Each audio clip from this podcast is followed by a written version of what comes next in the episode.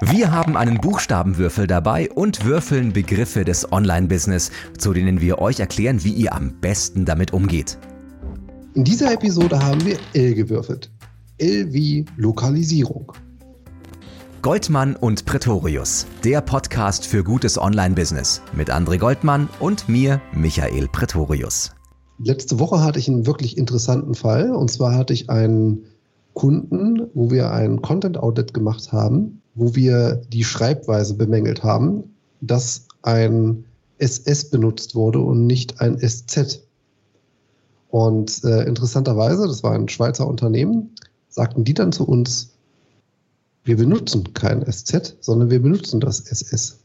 Das fand ich mal einen ganz interessanten Fall ähm, von Lokalisierung, weil wenn wir eine deutschsprachige Website haben, die aber auf den Schweizer Markt ausgerichtet ist, ist es wichtig, diese Nuancen zu kennen.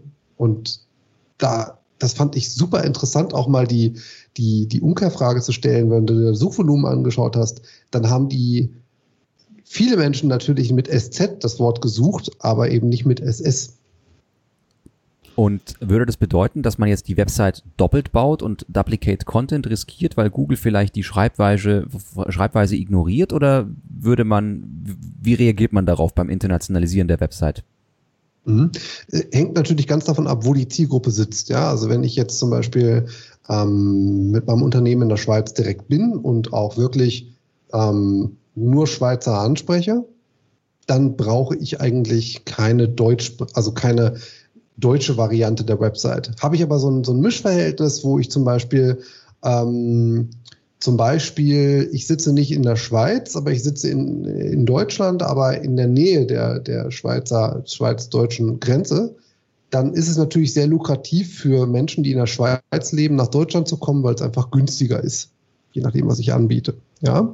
Ähm, das heißt durchaus, dass ich, wenn ich so, eine, so ein Mischverhältnis habe zwischen deutschen Nutzern und Schweizer Nutzern und vielleicht noch österreichischen, dass ich eine Website für das jeweilige Land auch mache, weil ich einfach in der Sprache leichte Veränderungen habe. So, wie kann man das Ganze jetzt technisch lösen, kein Duplicate Content zu generieren? Dazu gibt es das hreflang Attribut. Darüber kann ich nämlich steuern oder Google besser gesagt kommunizieren. Pass mal auf. Dieser Inhalt, der ist nicht DC, Abkürzung für Duplicate Content, sondern ist eine Sprachvariante für dieses Land des deutschen Dokumentes exemplarisch. Also wenn ich eine DE-Domain habe, dann kann ich sagen, hier ist meine CH für Schweiz und hier ist meine AT-Domain mit dem fast identischen Inhalt, aber es handelt sich eben um eine sprachlandrelevante Seite. Was brauche ich denn generell für ein Setup für eine internationale Website? Ich meine, jetzt haben wir gerade über Deutsch-Deutsch gesprochen für eine Schweizer Website, aber ich könnte ja auch genauso gut sagen, ich möchte jetzt mal generell eine Website haben, die vielleicht nicht auf Englisch ist oder, oder auf Deutsch oder in beiden Sprachen, aber ich möchte möglicherweise Seiten haben, die in fünf, sechs, sieben Sprachen sind. Und dann haben wir noch diese Besonderheit, dass du ja möglicherweise auch Französisch für verschiedene Regionen anbietest. Also Französisch mhm. für die Fra Schweiz zum Beispiel in diesem Fall oder Französisch jetzt für äh, Frankreich. Die Frage ein bisschen, bisschen konkreter. Also Setup. Redaktionssystem, Google Setup, Google Analytics Setup, was brauche ich alles? Also mach okay, ruhig die, genau. nagel mir ruhig die Checkliste ins Hirn. Shoot. ähm, natürlich ist das auch wieder ein bisschen in Abhängigkeit davon, wie man eigentlich intern arbeitet. Da gibt es ähm, noch irgendwelche Produktmanagementsysteme, die zum Beispiel Daten reinschieben, etc. pp. Und so ein Content-Management-System je mehr Sprachen da drin stecken, desto, ist jedenfalls meine Erfahrung, desto simpler muss es eigentlich in der Pflege der Inhalte sein. Ich weiß zum Beispiel, WordPress, mal ganz exemplarisch, finde ich bei Mehrsprachigkeit, obwohl es mittlerweile Lösungen gibt, die das relativ gut managen, finde ich persönlich nach wie vor trotzdem etwas umständlich, weil es dann auch noch um rechte Problematiken geht. Also wer darf welchen Content verändern, äh, wer hat da überhaupt Zugang zu. Das ist in WordPress in meinen Augen nicht so elegant gelöst. Selbst bei den guten Dingen, die man heutzutage hat, äh, vor ein paar Jahren, da war das noch viel schlimmer. Ähm, ich glaube einfach, dass das wirklich ähm, eine Sache ist, die sehr stark davon abhängig ist, wie viele Menschen pflegen diese Inhalte, wer darf eigentlich auf welche Inhalte zugreifen. Ähm, Schrägstrich, wenn sich dann sogar nochmal je nach Sprache und Land das Unternehmen als solches verändert. Ja, also wenn ich jetzt zum Beispiel ein, ein was ich, ich bin ähm, ein Unternehmen, das in, in, in Deutschland vielleicht eine eigenständige GmbH hat und in England ist quasi zwar das Mutterunternehmen, aber es ist halt rechtlich gesehen eine eigenständige Firma. Dann jetzt auch noch durch den Brexit nicht mehr Europa. Also da komme ich dann eben auch in solche Problematiken. Auf welche Daten darf eigentlich da jemand zugreifen und äh, wann verlässt eigentlich der Inhalt das Unternehmen? Mhm. Also ich hatte zum Beispiel mal einen ganz interessanten Fall. Äh, da gab es eine Website und ähm, das Produkt als solches ich nenne jetzt keinen Namen, äh, hat quasi im Laufe der Zeit den, das Unternehmen gewechselt. Also es gab dann quasi, ähm, stellen wir uns das mal vor, äh, beim, beim, beim, bei einem Film. Ja, also du hast einen Film, der kommt erst ins Kino und danach wird er quasi als, äh, ja, als physisches Produkt oder als digitales Produkt verkauft. Dann ist es so gewesen, dass äh, quasi die Kinovermarktung des Filmes eine eigenständige Firma ist, die zwar auf derselben Website den, den Film quasi promotet, aber in dem Moment, wo er quasi in den, in den Handel gekommen ist, hat quasi die Unternehmensform gewechselt. Ganz interessant, weil dann auch die Datenanalyse, also die Webanalyse eigentlich das Unternehmen wechselt und mhm. Datenverarbeitungsverträge schließt man halt mit einem Unternehmen ab und das war an der Stelle klingt jetzt sehr, sehr kryptisch, aber man merkt schon, es ist nicht so einfach, ähm, gerade dann, wenn sich Unternehmen aufsplitten. Und, ich versuche ähm, mal ein ähm, bisschen zu sortieren, weil das ist jetzt schon, jetzt haben wir schon wieder die Sprache verlassen, sind jetzt bei Unternehmensorganisationen gelandet. Ja. Ähm, also ich muss dazu sagen, ich bin befangen, weil ich hab eine, bin Gesellschafter von einem CMS-Hersteller, Noeo, und die haben äh, auch angefangen in den Nullerjahren bereits äh, internationale Websites, äh, Infrastrukturen dafür zu bauen. Und ich erinnere mich, wie wir das äh, damals äh, zum ersten Mal gebaut haben und es hat sich bis heute eigentlich an der Struktur nicht viel geändert, weil es hat sich bewährt. Äh, wir haben mit Master-Versionen und mit, mit, mit Spiegel-Versionen gearbeitet. Wir haben gesagt, es gibt an sich den Inhalt an sich und wir haben in der Folge auch mal über, über Headless CMS gesprochen, also Inhalte unabhängig von Layout zu verwalten. Und das ist, glaube ich, ein ganz wichtiger Punkt, wenn es um mehrsprachige Inhalte geht, dass Layout und Inhalt getrennt sein müssen. Ganz wichtig. Und mhm. dann ist es relativ einfach. Man hat nämlich äh, zum Beispiel eine Überschrift und einen Teasertext und einen Volltext mhm. und diesen, eine ID für diesen Artikel, also für diesen Beitrag. Und dann gibt es auch ein Bild, zwei Bilder, das dranhängen kann. Und der Text ist eine Language Neutral oder eine Master-Version. Das heißt, die kann in mhm. Englisch oder Französisch oder wie auch immer sein, die ist in der ersten Sprache geschrieben und da hängt ein Bild dran und dieses Bild kann sprachneutral sein, also das darf in allen Ländern verwendet werden oder dieses Bild darf nicht sprachneutral sein, es darf nur in italienischen Märkten verwendet werden oder nur, weil es da eine italienische Schrift drauf gibt oder wie auch immer. Genauso mhm. alle anderen Dokumente, die da verwendet werden, jedes PDF-Dokument, jedes Video hat entweder eine Master-Version, also ist entweder sprachneutral und darf in allen Märkten und allen Ländern verwendet werden oder es sprachspezifisch, dann wird in der jeweiligen Übersetzung dieses Beitrags nur diese Version angezeigt.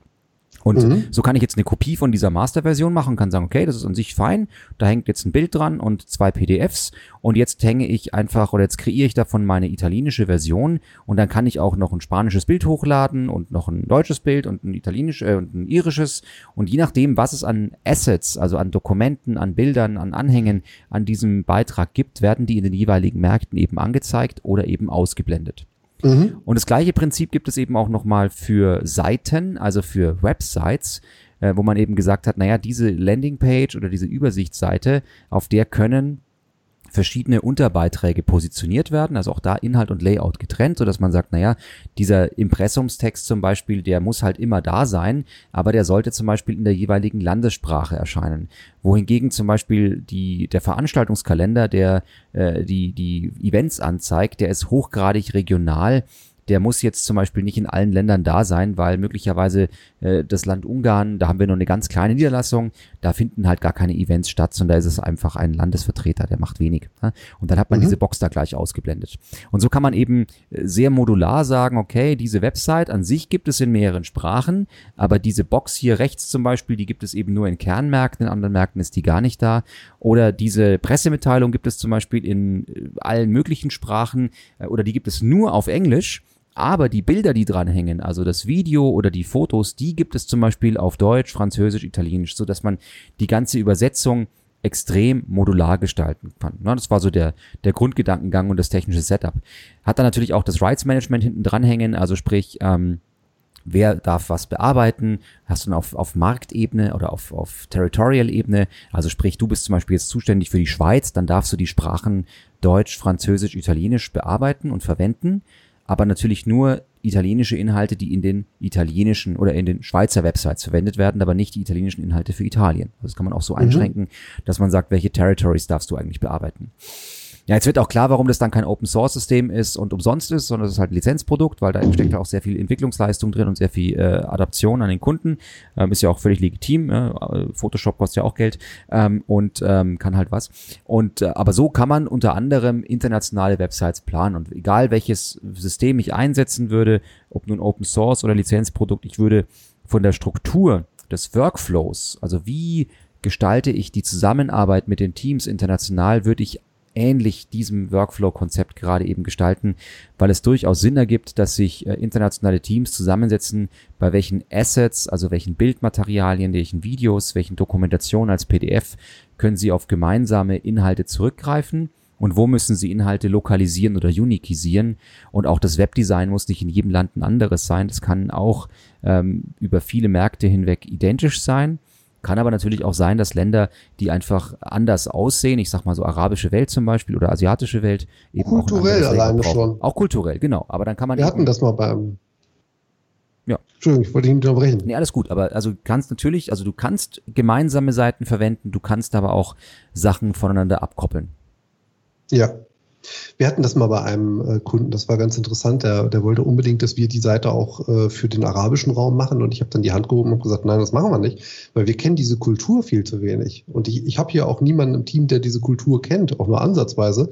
Und ich kann nicht gewährleisten, dass ich nicht seinen Ruf schädige, wenn wir da quasi eine Bildauswahl treffen, die unter Umständen wirklich für einen Aufschrei sorgt. Ja? Also da, da muss man einfach wirklich sagen, gewisse Märkte funktionieren anders und haben auch eine andere ähm, Ästhetikerwartung an die Seite. Das, das gleiche stimmt, da sind wir bei starrer, da sind wir bei dem, bei dem, bei dem Gedanken von mir, starres Grid, dynamischer Inhalt. Die Grundstruktur ja. der Website, wo ist welches Navigationselement? Ist die Navigation von rechts nach links oder von links nach rechts zu lesen? Äh, solche Dinge lassen sich ja äh, unabhängig von den Inhalten äh, steuern. Und ob dann das Bild ja. in dem jeweiligen Kulturkreis eher als verstörend oder emotional angenehm wahrgenommen wird, ist ja dann wieder eine andere Sache, wie diese genau. Bühnen- und Bildwelten gefüllt werden. Aber so die Grundstruktur, wo ist eine Navigation, wie sieht ein Formularfeld aus und solche Sachen, das kann man ja weitestgehend internationalisieren. Das stimmt. Ja. Wobei man bei Formularfeldern natürlich auch schauen muss. Also es gibt halt auch da extrem viele Lokalisierungsunterschiede, als zum Beispiel die Adresseingabe. Ja, also Postleitzahlen, wo steht eine Hausnummer, ähm, ja. auch unheimlich viele Unterschiede.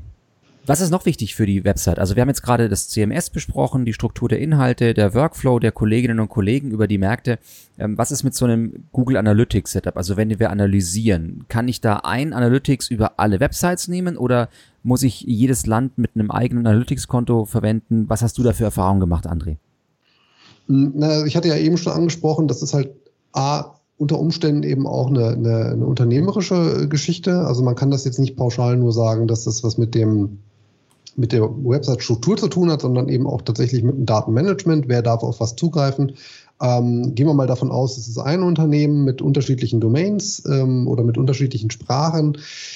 Ich empfehle tatsächlich, das hängt aber auch mal mit der, mit der Komplexität des jeweiligen ähm, Website-Typs zusammen. Wenn ich jetzt zum Beispiel ähm, zehn Sprachen habe, dann bekomme ich schon eine relativ schnell ein Problem, weil ich mir in Google Analytics exemplarisch ähm, in einer Property 20 oder 25, habe ich jetzt nicht im Kopf, ähm, Datenansichten nur anlegen kann. Jedenfalls in der kostenfreien Version von Google Analytics.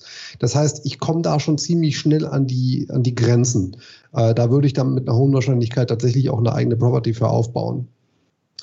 Im Google Tag Manager, ähm, da zum Beispiel kann es durchaus Sinn machen, das alles in einem Container abzubilden, äh, weil man da die Möglichkeit hat, eben über, ja, man spricht dann von Suchtabellen, das ist eine Funktion, ähm, wo man dann quasi, mal ganz exemplarisch, wenn die Domain XY ist, dann nimm bitte den Analytics-Code. Wenn es eine andere ist, dann nimm bitte die und so weiter und so fort.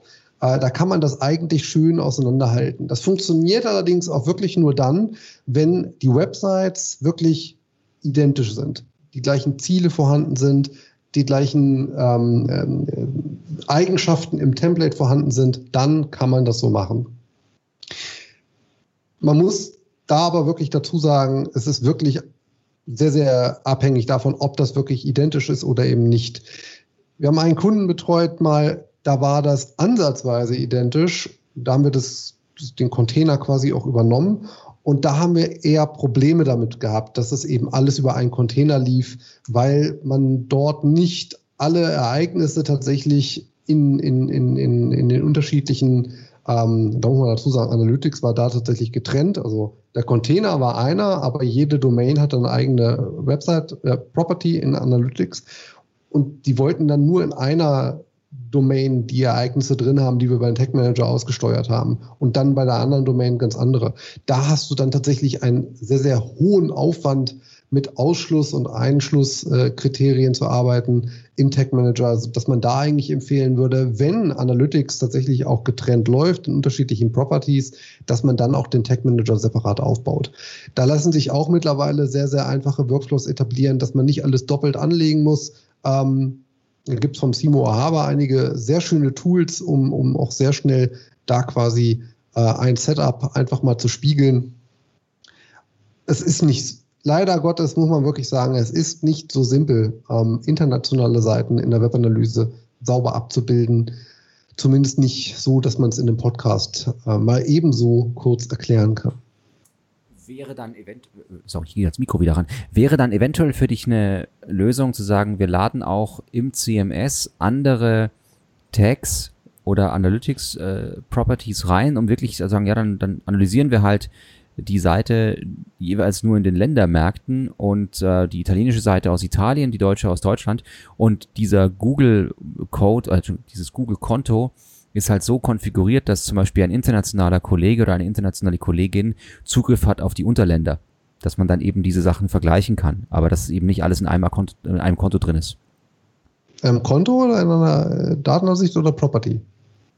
Also sowohl als auch. Also mal im einfachsten Fall kannst du ja sagen, nimm's mal simpel. Du bist jetzt die Firma in Deutschland und du hast die Firma in Ungarn gekauft. Die war vorher eine eigene Organisation, hat ihr eigenes Google-Konto und jetzt macht dich diese Organisation zum Admin, sodass du in deren Profil auch reinschauen darfst. Dann sind ja die Properties und die Datenansichten schon alle existent. Und jetzt ja. machst du quasi eine neue Website und sagst, naja, ungarische Website und deutsche Website ist jetzt eine, aber in Ungarn laden wir dieses äh, Analytics-Tag und in Deutschland laden wir den Analytics-Tag. Und wenn du ja. halt jetzt in beide reinschauen willst, dann hast du auf beide Zugriff. Und deine Kolleginnen und Kollegen aus Ungarn haben halt Zugriff auf den ungarischen Code mhm. und du kannst sie aber theoretisch auch in die deutsche Website einladen. Dann musst du aber nicht vorher alles neu aufsetzen.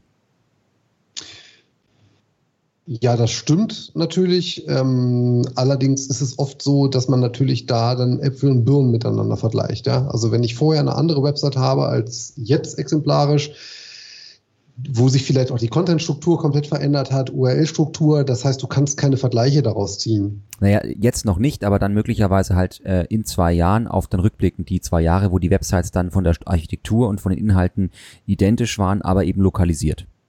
Genau, aber dazu muss ich dann trotzdem was Neues aufsetzen. Ein neues Google Analytics? Naja, also es ist halt so, wenn du halt wirklich alles veränderst, die Content-Struktur, die URL-Struktur, dann hast du da quasi irgendwelche Altlasten da drin, die unter Umständen gar nicht mehr miteinander zu, ver, zu, zu analysieren sind. Also ich kann ja natürlich, das, was du gerade sagst, dass ich in zwei Jahren rückwirkend vielleicht draufschauen kann, das kann ich natürlich auch in einem bestehenden Konto machen. Aber ich habe ja auch die Datensätze von davor. Ja gut, aber das würde ja auch bedeuten, dass du bei jedem Relaunch dann ein neues Analytics-Konto aufsetzt, weil du ja dann auch diese Datenverwässerung hast. Das würde ich natürlich nicht machen. Aber in dem Beispiel, was du gerade gebracht hast, ich habe eine ungarische Website und eine deutsche Website und dann baue ich alles komplett neu auf. Da kann man da tatsächlich überlegen, schräg, schräg, man muss sich auch mal anschauen, wie die Datenqualität des bestehenden Kontos ist. Also so pauschal würde ich das nie beantworten wollen und können. Ähm, kann man zumindest mal drüber nachdenken, das so zu machen. Ich möchte das jetzt nicht sagen, dass es pauschal so sein soll, aber im Kern hast du natürlich recht, mhm. wenn etwas Bestehendes da ist und dort die Datenqualität auch stimmt, dann kann ich dieses Konto auch weiter verwenden. Gar keine Frage. Kannst du einen Tipp geben zur Mehrsprachigkeit von Inhalten in der Suche? Kann es sein, dass es ähm, Seiten gibt, die in Deutschland besser ranken, aber aus einem anderen Markt? Kann man dagegen etwas tun? Was meinst du aus einem anderen Markt? Ich nehme jetzt bei, also nehme ein Beispiel. Ich suche, nehme das Beispiel Apple. Ich suche die deutsche Apple-Website, aber es rankt immer die amerikanische Apple.com. Mhm. Das ist dann natürlich, äh, jetzt müsste ich tatsächlich mal nachschauen, ob Apple ähm, einen Href-Lang irgendwo eingebaut hat. Das wäre jetzt die Lösung, ja, weil damit kann Google am Ende gut feststellen, welche, also Apple hat ja auch eine Ordnerhierarchie, die haben ja nicht eine Apple.de und äh, AT oder was auch immer, sondern die haben, arbeiten ja alle auf apple.com, slash de, slash ch und so weiter. Ist das das, was du äh, empfehlen würdest auch in dem Zusammenhang? Es kommt drauf an das ist, ist wirklich so divers, dass man das nicht sagen kann, pauschal. Ähm, ich persönlich denke, dass sowas wie, also IKEA zum Beispiel, die machen das ja auch so. Ne? Die haben dann ikea.com slash de minus de zum Beispiel. Ja, also Deutschland, Deutsch. Ähm, ich, ich denke halt, wenn ein Markt so groß ist, dass ich zum Beispiel, also dass es sich lohnen würde, eine separate Website aufzubauen, dann kannst du davon stark profitieren, wenn du eine eigenständige Domain benutzt. Also exemplarisch, der Österreicher wird wahrscheinlich es gerne sehen, wenn er eine AT-Domain hat von einem Unternehmen und nicht auf eine DE gehen muss, wo dann slash AT draufsteht. Wenn ich jetzt aber zum Beispiel einen Markt habe oder ein Land habe oder eine Sprache besser gesagt, wo ich vielleicht ah, so rudimentär, ich, ich gehe da rein, ich habe da vielleicht keine Repräsentanz direkt in dem Land, äh, aber ich möchte einfach die Sprachvariante haben und ich bin so groß, dann würde ich wahrscheinlich sagen, ich nehme eine .com slash, was ich, PL für Polen exemplarisch, ja. Ähm, also überall dort, wo ich entsprechend Größe habe, wo ich entsprechend ähm, Chancen habe, mit einer eigenständigen Website unter einer eigenen Domain zu arbeiten, weil es sich einfach lohnt. Dort würde ich eine eigenständige Domain wahrscheinlich nutzen. Überall dort, wo ich einfach ja die Sprache anbieten möchte, aber es sich für mich jetzt ja eher als Servicegedanke irgendwie lohnt, da auch eine Sprachvariante zu haben, würde ich eben auf eine eigenständige Domain verzichten. Also würde bedeuten, aber du kannst ja theoretisch auch die website.at auf die website.com slash at umleiten. Also ja, wenn ich die Domain habe, dann ist, kann ich das natürlich tun, keine Frage. Haben, Aber oft, oft ist es ja dann manchmal auch das Problem, dass es gar nicht ähm, diese Domains mehr gibt. Also Apple ist ein gutes Beispiel. Ja, also Apple glaube ich nicht, dass die sämtliche Domainnamen haben äh, in jedem Land. Die hat nämlich alle André. Nee, die habe ich nicht. Okay, sehr schön. Du, ich fasse mal zusammen. Also, weil wir die, ähm, sonst sind wir über die Schallgrenze wieder drüber und machen wir die Folge ein bisschen knapper. Also, Nummer eins ist CMS so strukturieren, dass die äh, Rechte so definiert sind, dass Mitarbeiter aus verschiedenen oder Mitarbeiterinnen aus verschiedenen Territories auf Inhalte zugreifen können, die ändern können, ohne dass das ganze Rechte-Management dir um die Ohren fliegt.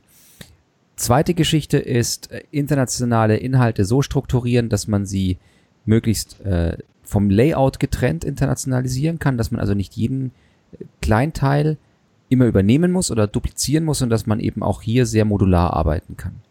Zweite Geschichte ist äh, Konten in Google Analytics so aufbauen, dass man entweder auf bestehende Daten zugreift und dann auf Kontoebene sich gegenseitig einlädt oder auch Empfehlungen je nach Datenbasis komplett neu aufsetzen und internationalisieren, aber mit unterschiedlichen Properties, weil man nur 20 Ansichten, Datenansichten pro Konto hat. Und dementsprechend, wenn ich natürlich mehr als 20 Märkte in einem Konto beobachten möchte, oder vielleicht nur 10 Märkte, aber mit zwei, drei Ansichten, bin ich schon drüber. Habe ich das ich richtig wiedergegeben? Also im, im Kern hast du es wieder hast du es richtig wiedergegeben. Ich muss noch mal ganz kurz gucken, wie, wie die Zahl tatsächlich heißt. Ich will das nämlich nicht äh, falsch ausdrücken. Ähm, was die Datenansichtenanzahl angeht, Ihr hört jetzt André Wild. 25, ja, ja, 25 Datenansichten hat man quasi. Ähm, Gut, aber genau. 20 oder 25 machen es Kraut jetzt nicht fett. Also das ist ja dann letztendlich auf der internationalen Betrachtung auch so. Aber ich glaube, das sind so die wichtigsten Punkte, die man da so hat in der Sprache. Und unabhängig davon, ob es bei euch ein scharfes S gibt oder nicht, äh, kann die Internationalisierung von Seiten durchaus Sinn ergeben. Und ähm, das auch jetzt mit dem Schluss nochmal geklärt, äh, von .com slash de, wie auch immer, wann welche Domain einsetzen, glaube ich, hat euch der André auch schon weiterhelfen können. André, danke dir für den Input und äh, liebe Grüße nach Leipzig. Das wünsche ich dir auch. Das Sage ich dir auch. Okay. Tschüss. Ciao.